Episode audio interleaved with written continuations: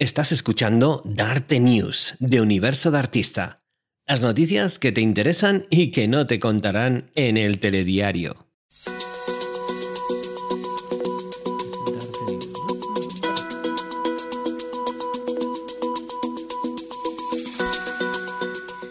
Pues aquí venimos con las noticias de coaching, desarrollo personal PNL, que no vais a encontrar en el telediario normalmente. Y bueno, pues hoy os traigo, empiezo, empiezo fuerte. Dale, empiezo con una historia un poco rocambolesca. Sí, cuéntanos, ¿vale? por favor. Eh, pues eh, se ha desarticulado o se ha intervenido una organización en, en Argentina, pero que también tenía aquí ramificaciones en España, en la que se mezclaba un poco, era una especie de estafa piramidal en la que se mezclaba. Desde criptomonedas, Wow. coaching, fútbol, iglesia, o sea... mm, como una peli de Guy Ritchie, que no sé si alguno la habéis visto, la de Cerdos y Diamantes, Rock and Sí, Roll sí, y tal, sí, pues ese ritmo así Sí, de, Guy Ritchie, pues parece pues, sacado de un guion de, de este director, pero no.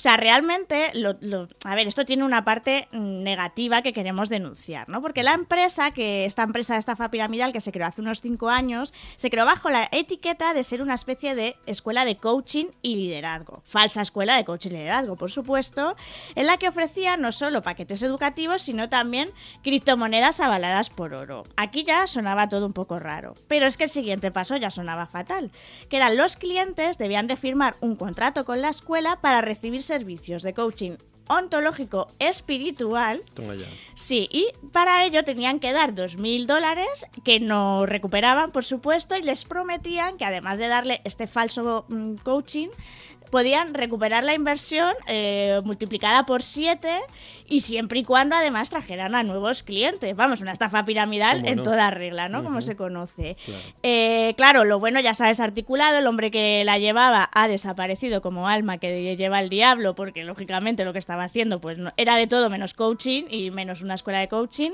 Y bueno, es verdad que es una historia muy rocambolesca que te da un poco mm, de, para reírte, ¿no? De, de- de lo raro que es todo, pero desde aquí denunciamos que, que esto es lo que mancha mucho el coaching, que se utilizan este, este tipo de, de empresas falsas o piramidales para, mm, para, para manchar el nombre del coaching y la labor real que, que ejerce el coaching. Claro, es que aquí mirando incluso su página web es, Mm. es todo como, como dices tú, ¿no? Huele mal Mm. desde, desde el principio.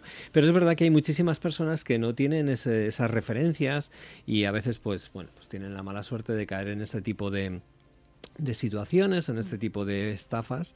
Y bueno, pues para nosotros es lo que decimos siempre, em, si te vas a formar con una escuela, con alguien, por favor, tómatelo en serio. Esto no estamos hablando de cualquier cursito, sino que estamos hablando de una formación muy seria, muy sólida. Eh, y busca, busca profesionales, busca personas que, que ya hayan salido de ahí, busca, mira a ver en internet eh, todas las referencias. Puede haber eh, referencias buenas, malas, regulares, pero por lo menos eh, hace ese, hace ese mm, proceso ¿no? de búsqueda, porque si no al final puedes caer en este tipo de situaciones. Hoy en día el coaching es verdad que el coaching profesional puede cambiarte la vida y te da tiene muchísimos muchísimos beneficios a nivel personal, a nivel profesional, en todos los niveles. Y entonces bueno, pues aquí a río revuelto, ganancia de pescadores y hay mucho mucho listillo que entra en este mundo y, y especialmente en eh, que además cu- cuando te empiezan a mezclar, ¿no? Como estás diciendo, o sea, por un lado el coaching ontológico, por otro lado las cripto, por otro lado las NFTs, por otro lado, es decir, todo lo que su- eh, parezca así como dicen los americanos shiny objects, ¿no? Objetos brillantes. Ve con mucho cuidado, observa, yo no digo que no, que hay que tener la mente abierta, por supuesto que sí, pero observa, compara, como decía, y si encuentras algo mejor, cómpralo.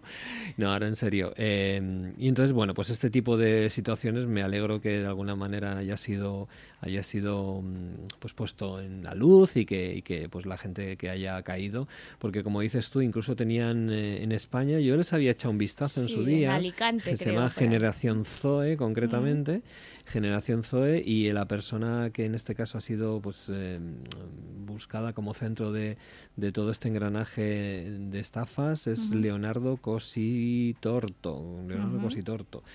Y bueno, podéis ver aquí en su página web y bueno, pues la verdad es que en sí misma, como bien dices, eh, pues eh, ya pintaba mal la cosa y hay que tener muchísimo cuidado, así que por favor, cuando estés dispuesto a aprender coaching, busca y mm, tómatelo en serio.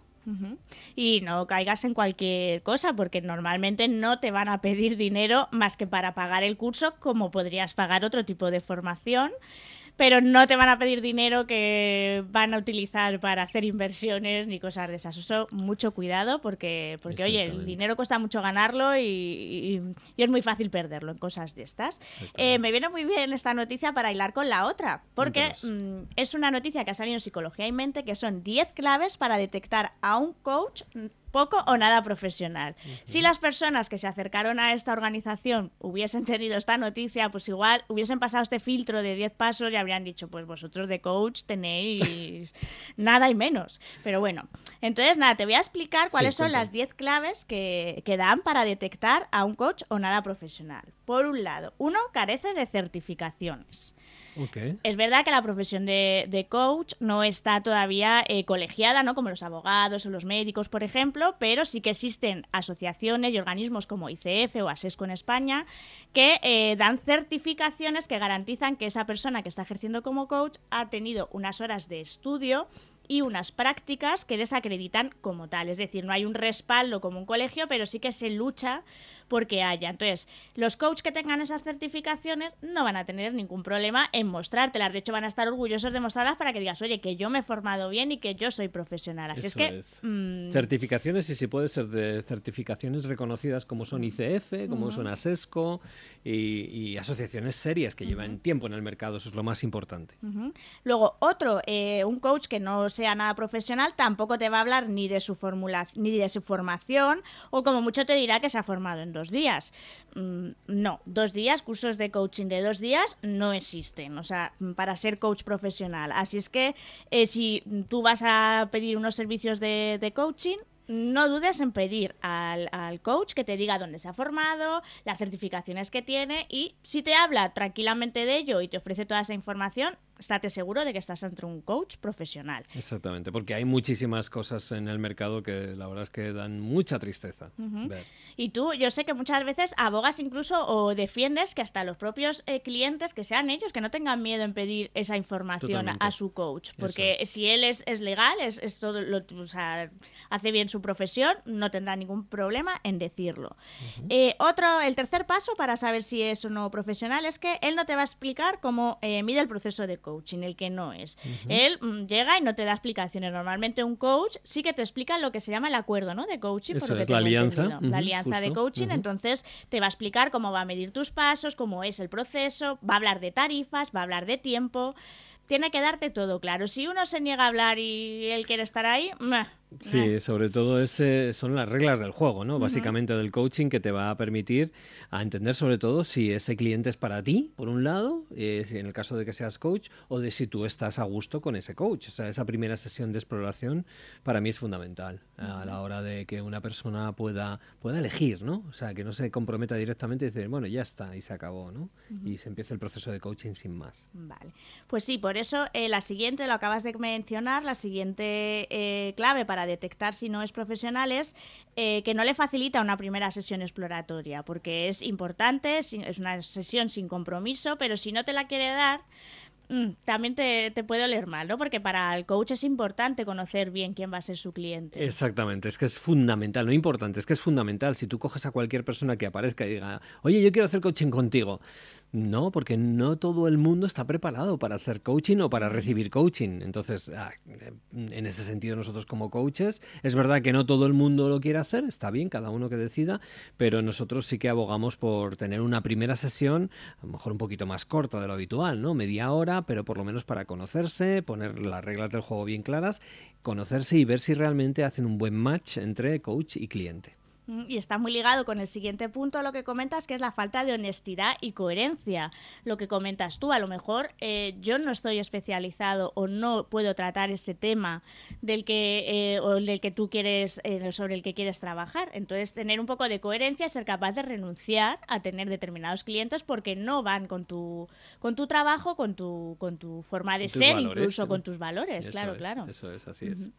Igual el otro siguiente paso, si él eh, no es profesional un coach que no sabe delegar o derivar. Mm. Aquí eh, está muy ligado con el tema de la psicología, por ejemplo. Hay muchos eh, coach que se meten a lo mejor en terrenos, coach que no son profesionales, en terrenos que no deberían, eh, traumas o problemas mentales que no deberían, porque la labor de un buen coach es saber eh, determinarlos, a saber detectarlos y decir, oye, yo creo que este paso es mejor o esto que vayas a un psicólogo. Es que es muy ¿no? importante tener en cuenta que, que cuando trabajamos con las personas, trabajamos con lo que es esa persona en su globalidad, no solamente sus ideas, sino también sus emociones, sus pensamientos, su liderazgo interior.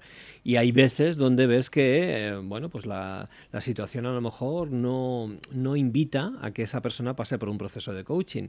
Y a partir de ahí estaría muy bien que el propio coach tenga eh, esos momentos donde puede identificar cuando una persona tiene un trastorno y entonces le tienes que derivar que cuando una persona pues está bien, su vida va más o menos bien, pero quiere mejorarla ¿no? en distintas situaciones. Entonces, eh, ese conocimiento de cuándo un coach debe derivar es muy importante para un coach profesional. Y tampoco es un coach profesional si no se ha trabajado a sí mismo antes. Que eso es fundamental, el trabajo interior previo. No te puedes poner delante de nadie si antes no te has trabajado tú, ¿no? Claro, y es una de las cosas que muchas veces las escuelas se olvidan de hacerlo y de, y de, y de ayudar a sus, a sus alumnos a desarrollarlo. Es tan importante el conocimiento de coaching, de lo que es la, la estructura de una sesión o cuál es la parte más, digámoslo así, más eh, cognitiva. Tan importante eso como todo lo que son la gestión de, tu presencia, tu gestión emocional, tu gestión incluso de, estado ¿no? en cada momento y, y trabajarte a nivel de desarrollo personal todos los días. Entonces, de la misma manera que te lavas los dientes y que te aseas, ese trabajo personal diario es fundamental. Eh, la siguiente, eh, ya solo nos quedan tres. eh, la siguiente clave para detectar a un coach poco nada profesional es que juzga o pone etiquetas. La persona que juzga o pone etiquetas en una sesión de coaching no puede ser un coach profesional. Hombre, esto es muy, como muy obvio, ¿no? Pero es verdad que hay algunos coaches que se denominan tal simplemente por el hecho de que les gusta el nombrecito y como dicen que está de moda, pues se lo ponen. Entonces son consultores o, o mentores directamente que lo que hacen es dar consejos, ¿no? Como es Da- dar consejos que para mí no tengo, Sí, ¿no? Bueno, pues consejos hay... vendo que para mí no tengo. Eso es, consejos vendo que para mí no tengo. Y, y en este caso, pues hay muchos eh, consultores que dicen, "Ah, pues yo esto, esto del coaching es lo mismo que llevo haciendo toda la vida. Y no tienen absolutamente nada que ver. No han entendido nada de lo que es la base del coaching, que es precisamente que sea el propio cliente quien encuentre la solución a sus propios nudos. En el momento en el que tú estás dándole la solución a sus nudos, en realidad la solución es tuya, no del coachee o del cliente. Con lo cual no ha entendido nada de lo que significa eh, la grandeza del propio coaching. Así que si juzga, te pone etiquetas, te dice lo que hay que hacer, em, huye despavorido. Y de igualmente, de igual forma, eh, huye también si te ofrece consejos y frases de autoayuda. Como me gusta a mí decir, frases de sobrecito de azúcar. De Ahí estar está. de. Sí, el típico si tú quieres, puedes. eh, o el no pasa nada, todo esto pasará. El, pues eso, frases. Frases de amigo, de Mr. Wonderful, Sí, de darte una palmadita en la espalda. Justo, no, no está ahí para reconfortarte el coach. Claro, y los amigos están para eso, Pero el coach es un profesional que no es amigo, sino que va más allá de la amistad incluso, ¿no? Y te va a ayudar mucho más que cualquier amigo, porque precisamente desde ahí lo que está haciendo es acoger y empoderar continuamente. Acojo y empodero lo que observo sin juicio y evidentemente permitiéndote que seas tú quien en la situación o el comentando lo que estás viviendo a nivel de, de- de esas miserias, esos dolores, eh, sentirse bien haciéndolo. Y sin embargo, cuando estás con un colega y empiezas a hablarle de tus miserias, te dice, ah, no pasa nada, o este tío es un capullo, tal, tal, tal, tal. Evidentemente lo que está haciendo es eh, seguir ahondando en la miseria de la propia persona. Entonces, muy importante, ni consejos, ni frases de autoayuda, ni etiquetas, ni juicio. Y ya por último, la última clave para detectar a, a un falso profesional del coaching es eh, que no realiza una escucha activa, que no se para a escucharte activamente, te interrumpe en cada momento. mm. ¿Eso cómo, cómo lo ves, Enrique? Pues evidentemente, es que eh, aquí la escucha activa no es tanto para ti como coach, sino para el propio cliente. Es decir, no nos escuchamos cuando nos hablamos, no nos permitimos dejarnos un espacio para poner encima de la mesa nuestros propios pensamientos. Y en esos pensamientos, cuando yo me escucho hablar, cuando yo observo cómo hablo, cómo me hablo, empiezo a entender el porqué de mi problema. El lenguaje es absolutamente creador, es, es manifestador de tu realidad y en el momento en el que yo me dejo ese espacio para poder escucharme a mí mismo es muy muy importante. Entonces nosotros como coaches lo que evidentemente permitimos esa escucha, pero no es una escucha normal, sino una escucha activa, es decir, con todo mi cuerpo, acogiendo continuamente, acogiendo lo que me dé, me da igual que sea y cogiendo eso, aceptándolo, acogiéndolo y luego empoderando, es decir, a continuación empodero, con lo cual esa persona por primera vez en su vida probablemente esté hablando de sus miserias sintiéndose bien y escuchada. Imagínate, ¿no? Porque normalmente cuando estamos con nuestros amigos empezamos a hablar y enseguida ya la otra persona te dice su punto de vista, etcétera, en realidad está hablando consigo mismo, es decir, nuestros amigos hablan con ellos mismos y nosotros con nosotros mismos. Con lo cual, al final, el que una persona realmente te ofrezca todo ese lienzo para que pinte su situación y que además lo que pintes sea acogido por parte del otro es una maravilla y eso es la grandeza y la magia del coaching. Bueno, pues hasta aquí las noticias de hoy que te traigo. No, está mal, ¿eh? No, no, han sido noticias para, digamos, reivindicar la buena profesión del coaching y la, el buen ejercicio del coaching. Exactamente, que es muy, muy importante formarse bien, formarse en el sitio adecuado y de verdad esto no es baladí, esto es importante, es una profesión que cada vez va a más, está yendo a más. Necesitamos ser muy profesionales los coaches que nos dedicamos a ello, así que a por esa grandísima profesionalización de esta grandísima profesión. Y ahora vamos a dar paso a Nuria Pérez, que nos va a venir a contar un poco qué eventos podemos tener por delante. Venga, pues vamos allá.